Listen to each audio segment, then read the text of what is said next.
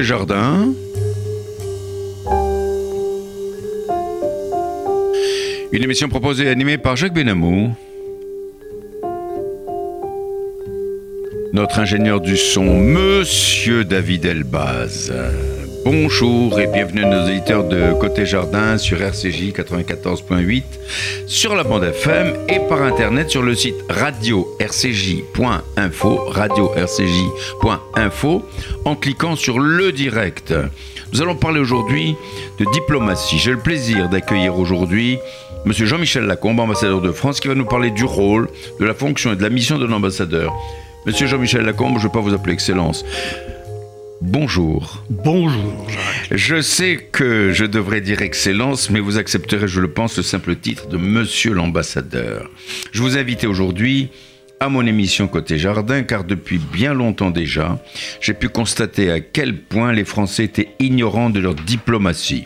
En effet, dans les relations internationales, le rôle du ou des ambassadeurs d'un pays, s'il peut interpeller, n'est pas toujours perçu avec l'acuité nécessaire par le peuple. Vous nous expliquerez dans un instant tout l'étonnant et aboutissant, mais auparavant, je souhaiterais rappeler que vous avez accompli une carrière exemplaire, sinon exceptionnelle, par les postes que vous avez occupés et qui ont été à la pointe des actualités à leur époque, comme par exemple lorsque vous avez été chef de la mission de l'OSCE, l'Organisation pour la sécurité et la coopération en Europe, en Géorgie, à la tête de 300 personnes, sans parler des hélicoptères, des voitures, etc., etc. Et puis, entre autres en Birmanie, dont vous êtes le spécialiste, en même temps que l'Asie du Sud-Est, ce qui vous a valu à de nombreuses reprises d'interventions médiatiques liées au problème des Rohingyas. Vous avez commencé votre carrière en 69 avec une affectation comme secrétaire d'ambassade en Inde, à Delhi, puis à Colombo. En 1975, retour au Quai d'Orsay à Paris, vous êtes affecté au transport maritime, puis aux finances. Vous êtes ensuite affecté comme premier secrétaire d'ambassade à Copenhague, vous restez 4 ans au Danemark bien sûr, euh, puis retour au Quai d'Orsay en qualité de directeur adjoint à la direction Asie, ce qui déterminera probablement la suite de votre carrière. Par votre affectation dans des pays comme le Bangladesh et à Maurice, puis à Rangoon en Birmanie, après un détour par l'organisation de la conférence internationale sur l'eau et le développement durable qui a accueilli à Paris 50 délégations étrangères, rien que ça, et enfin votre mission en Géorgie. Ouf quelle carrière Alors, monsieur l'ambassadeur Jean-Michel Lacombe, comment vous sentez-vous aujourd'hui et quel regard portez-vous sur le monde après une carrière aussi riche? Bien, je me, sens très bien et un petit peu inquiet quand même parce que euh, l'actualité est riche. Euh, nous sommes en pleine évolution. Euh, le rôle des États-Unis, son nouveau président, cherche visiblement à le changer. Et puis, mhm. euh, eh bien, nous voyons des affrontements ethniques un peu partout.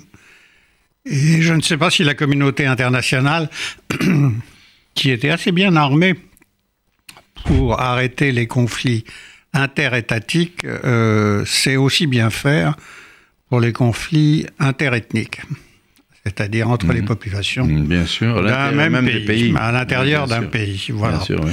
Alors là, euh, bah, c'est une véritable multiplication. Puis alors, il y a un autre phénomène, c'est que parallèlement à la diplomatie se développent euh, des sources tout à fait nouvelles d'action, de prise de décision, de mouvements d'opinion que sont les, blogs et la société civile.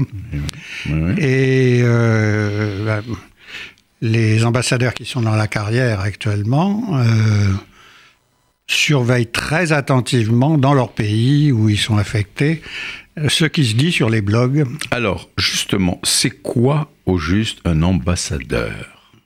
Ah, donne une définition. Oh, ben les, Britanniques disent avec méchanceté que c'est un gentleman qu'on a envoyé mentir à l'étranger pour le bien de son pays.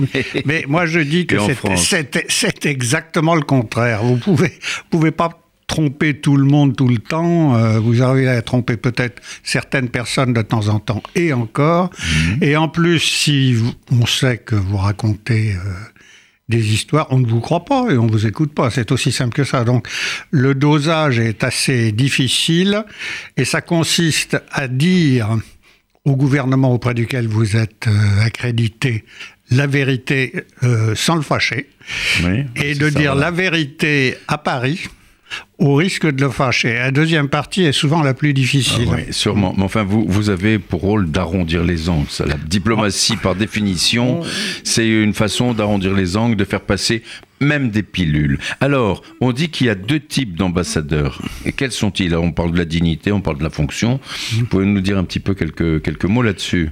Alors tout à l'heure, euh, Jacques, euh, tu m'as dit, tu m'as appelé ambassadeur de France. C'est un honneur qui est réservé à une poignée d'ambassadeurs. Mmh. Euh, une vingtaine, une trentaine, je crois, une dizaine en fonction. Ça équivaut euh, dans l'armée à maréchal de France. Oui. oui. Et euh, on appelle ça des ambassadeurs dignitaires. Les autres, eh bien, ce sont des ministres plénipotentiaires qui ont accompli différentes missions et ils ont été ambassadeurs de France à tel, tel et tel endroit. D'accord. Alors, euh, c'est tout à fait intéressant. Alors, vous êtes ambassadeur de France Eh non. Non, Quel dommage. Eh mais moi j'ai cru, j'ai toujours cru ça. Hein. Ah oui, enfin, en tout cas, vous avez tout ce qu'il faut pour être ambassadeur de France. Allez, Jacques, je ronronne, continue. Allez.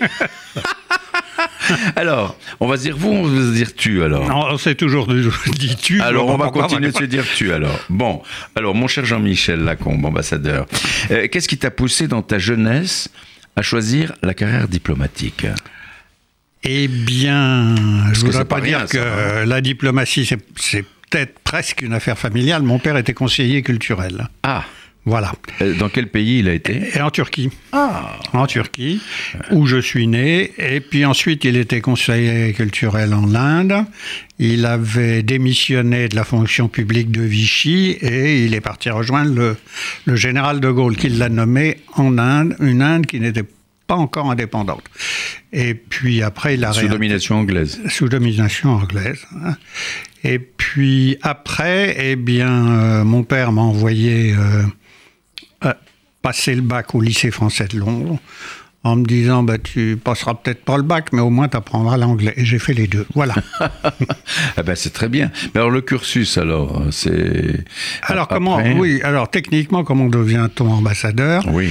Eh bien, les, ambassadeurs sont des fonctionnaires. Bon, alors les fonctionnaires on, sont recrutés en passant un concours. Mhm. Et tu as deux concours pour euh, entrer dans la carrière.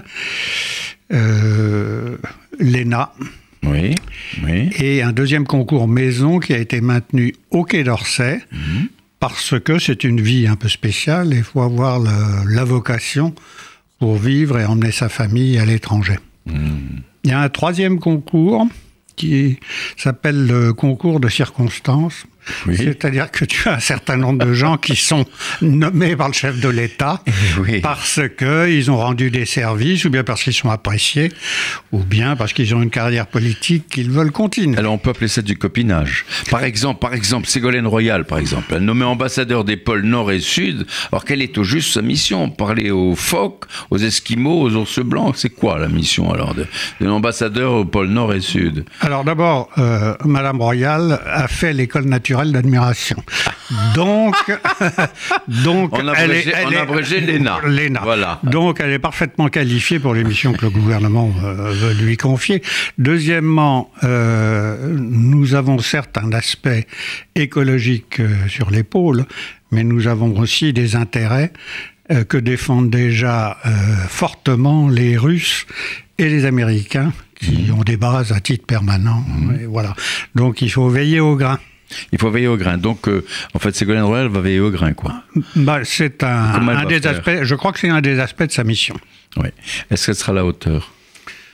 Pourquoi tu me demandes ça ben, C'est une question un peu Quand on a fait l'ENA, on est toujours excellent. Ah pas autant que quand on a passé le concours de la maison, du Quai d'Orsay, bien entendu, mais bon. Ah ben, c'est très bien. Alors, à l'heure actuelle, euh, Jean-Michel Lacombe, ambassadeur, les ministres des différents pays peuvent s'appeler et se parler directement en passant au-dessus de la tête des ambassadeurs. Il n'y a, pas une anomalie, là, euh, au niveau de la déontologie politique euh, l'ambassadeur est là par définition, il est nommé par l'État et par le gouvernement pour représenter le gouvernement. Donc, si le ministre des Affaires étrangères de France appelle le ministre des Affaires étrangères de Birmanie ou, du Bangladesh ou de Géorgie, ou, hein, euh, n'y a-t-il pas un peu une antinomie là? C'est pas une façon de couper l'herbe sous les pieds ouais, de voilà, l'ambassadeur. Ça date depuis, depuis l'invention du téléphone. À partir du moment où l'ambassadeur a eu la possibilité euh, d'appeler son ministre, il en a souvent eu euh, l'obligation. Oui.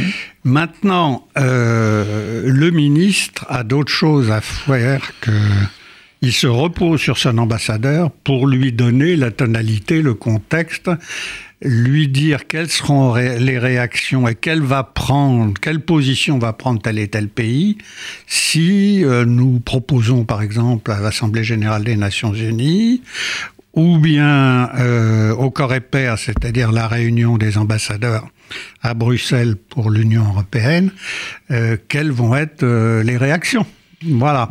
Alors il y a tout un travail de préparation.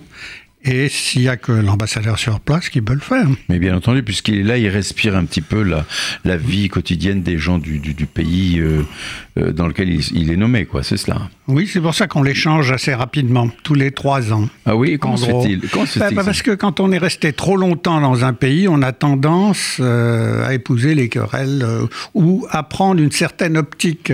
Ouais. Qui est, euh, quand on, vit- on trouve toujours des gens sympathiques. euh, Bien sûr, voilà, bon. évident. Et donc en faisant tourner les ambassadeurs, c'est comme les hauts fonctionnaires, euh, euh, les préfets, on souhaite qu'ils ne prennent pas trop de sympathie ou trop de mauvaises ça. habitudes. C'est ça, parce que les ambassadeurs peuvent être influencés par, quelquefois par des, des partis qui seraient un peu contraires aux intérêts de la France. Ils peuvent hésiter à se fâcher. Voilà. Voilà, c'est ça. Voilà. Dit en termes parfaitement ils peuvent diplomatiques. hésiter à se fâcher. Alors, euh, bon, euh, ils peuvent, certains ne veulent, veulent pas quitter leur zone de confort. Et bon, Euh, mais ap- alors à ce moment-là, le Quai d'Orsay leur rappelle brutalement par des communications chiffrées et codées. Voilà. Ah, carrément. Mm. Alors, pourquoi, alors, Jean-Michel Lacombe, pourquoi appelle-t-on un ambassadeur Excellence? Eh bien, on ne l'appelle plus. Ah bon? Oui, en, anglais, on dit Your Excellency. Mais en français, Oui. on dit euh, Monsieur l'ambassadeur. Oui Euh, donc, tu, euh, ben, si tu parles anglais, donc euh, Oui, Excellency, oui, oui. Et si tu parles français, tu dis Monsieur l'ambassadeur. Mais alors, on appelait, il y a- jusqu'à très récemment, on dix- appelait- comment se 19 fait-il, ouais, Excellence bah, ça, c'est pour simplifier, puis votre Excellence paraissait un peu surannée dans une république. Ça allait bien du temps de la cour, Oui.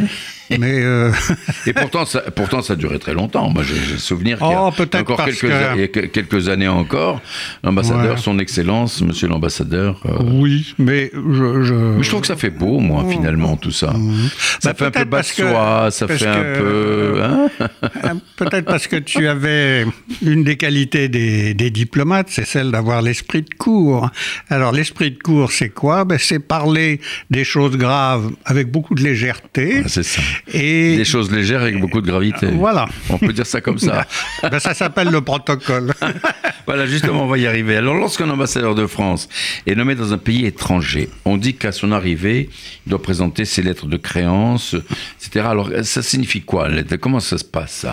Lettre de créance, l'ambassadeur va présenter ses lettres de créance.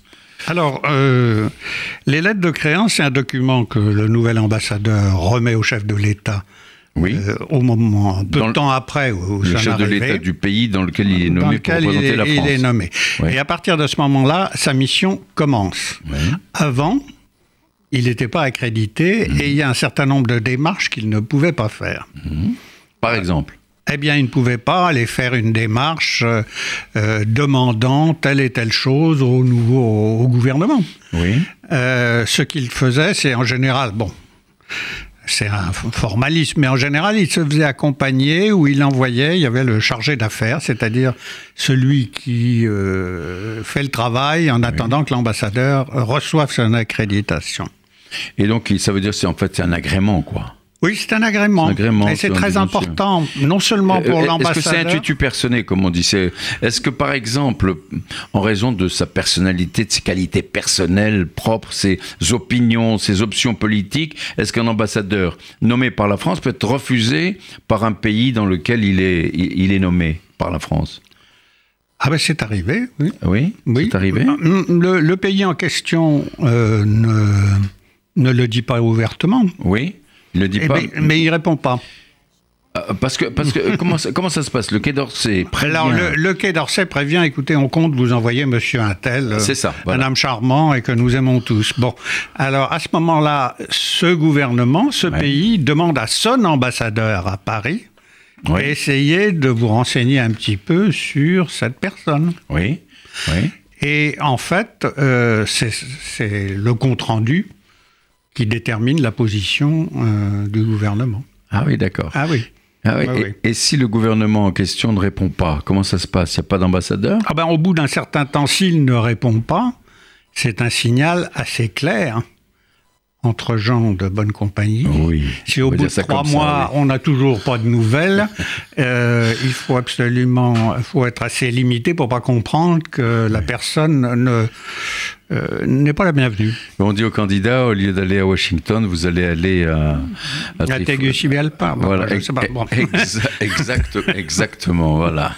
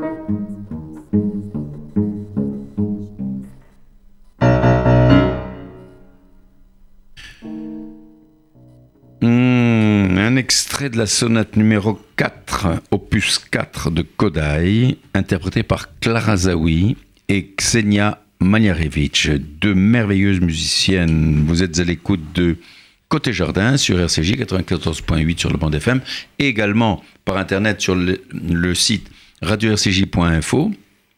À côté jardin, bien sûr, le direct tout de suite.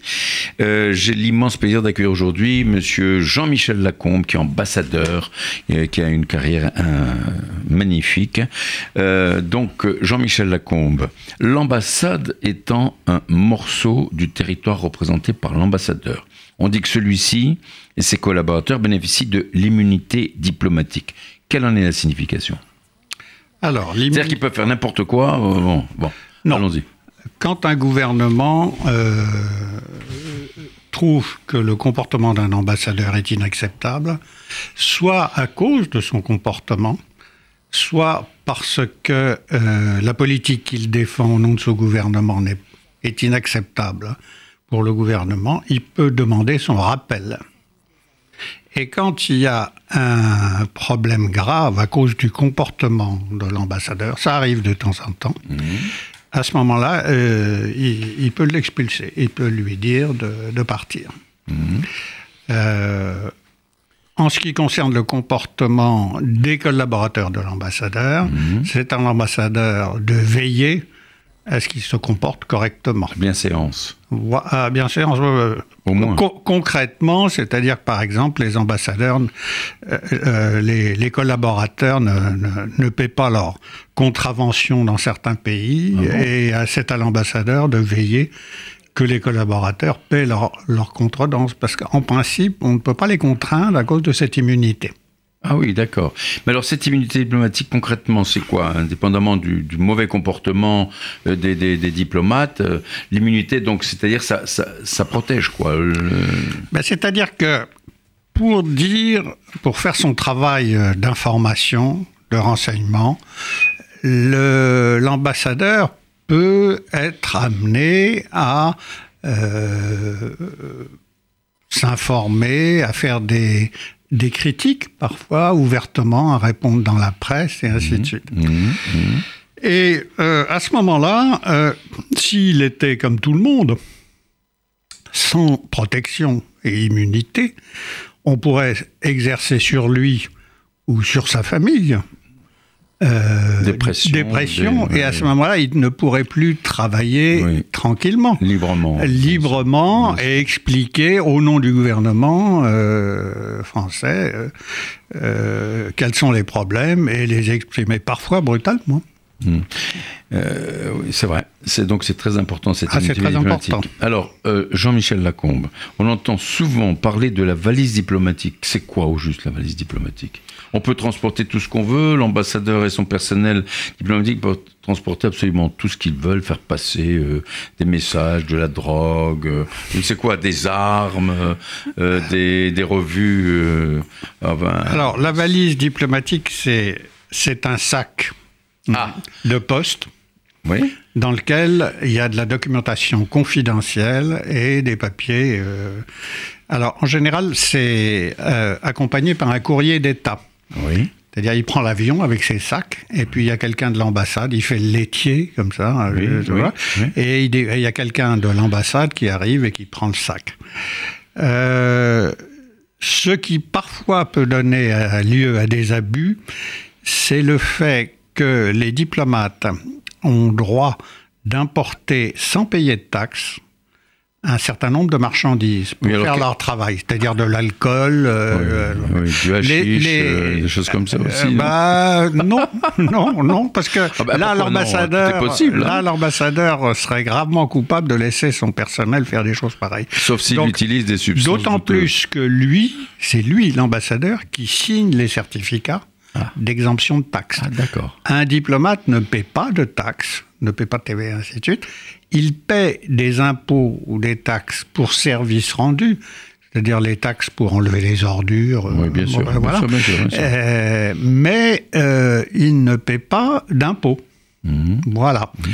Donc, euh, c'est lui, euh, l'ambassadeur, qui est responsable de la discipline de son ambassade et qui signe les certificats d'exemption Mhm. Et euh, c'est à lui de dire au troisième secrétaire, si jamais celui-ci le fait, que trois caisses de whisky d'un coup, ça suffit largement. Bah, donc la valise doit être sacrément grande aussi. Elle non, mais c'est pas la valise, c'est pas valise. Ça, le, le, la marchandise, c'est un papier que ah, c'est un simple papier. C'est un simple papier. On peut mettre dans, ce qu'on veut dans une valise, dans une caisse, non, un la, carton, la valise, la valise. D'abord, les bagages ne sont pas fouillés. Oui. Et puis la valise, qu'on appelle la valise, c'est ce que je viens de t'expliquer, le courrier d'État. Oui, et ça se prend à bout, à bout de bras. Ah, c'est ça, d'accord.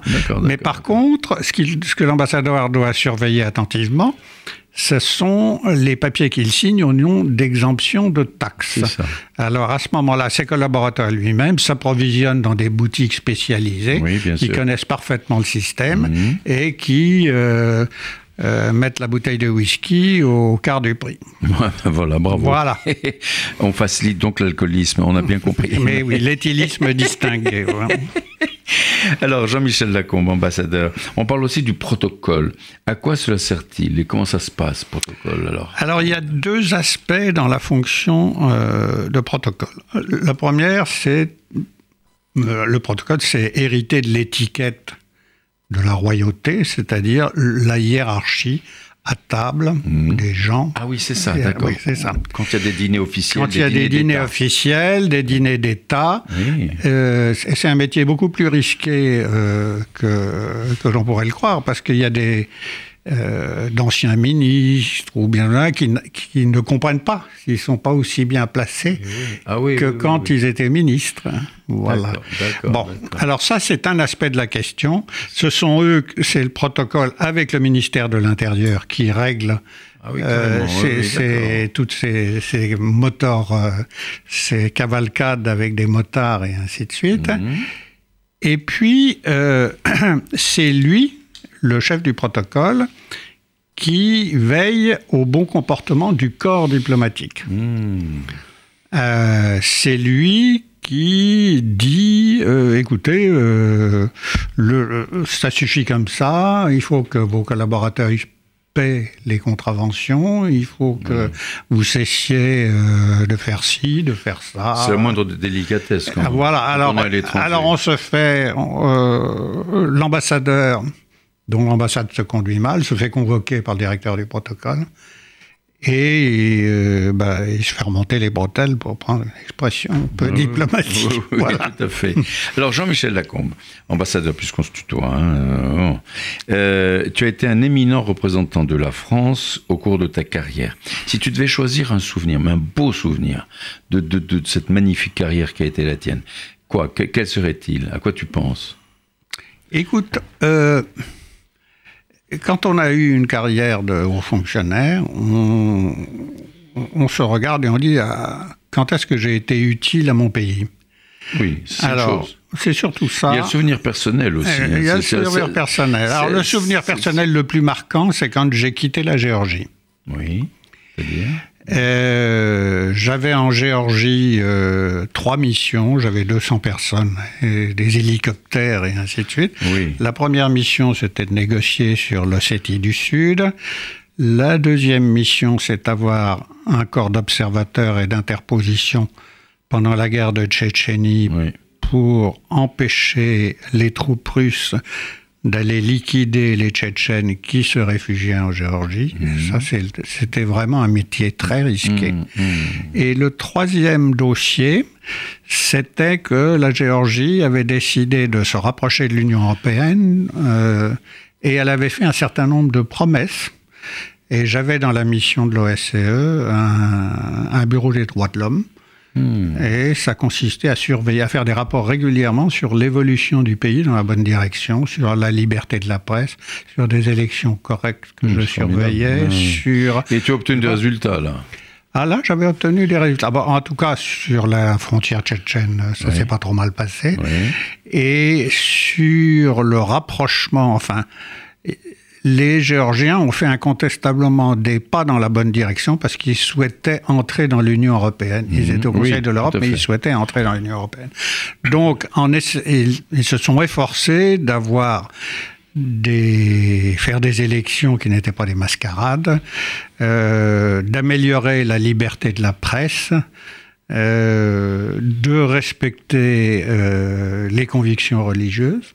Euh, et moi, Quelles étaient là. les diverses religions qui, qui se pratiquent en Géorgie Alors, c'est euh, en immense majorité euh, euh, euh, c'est la religion orthodoxe, orthodoxe. oui, non, oui, oui. euh, orthodoxe. Chrétiens Pas orthodoxes, oui. Voilà. Euh, pour le reste, euh, il y a une petite communauté juive et une petite euh, communauté catholique arménienne. Voilà. Ah, il n'y a pas de musulmans. Euh, si, mais une, une minorité. Oui, d'accord. Alors, Jean-Michel Lacombe, ambassadeur. Revenons, si tu le veux bien, sur ton poste d'ambassadeur de France en Birmanie. Euh, sais-tu depuis combien de temps le- la France entretient des relations diplomatiques avec la Birmanie?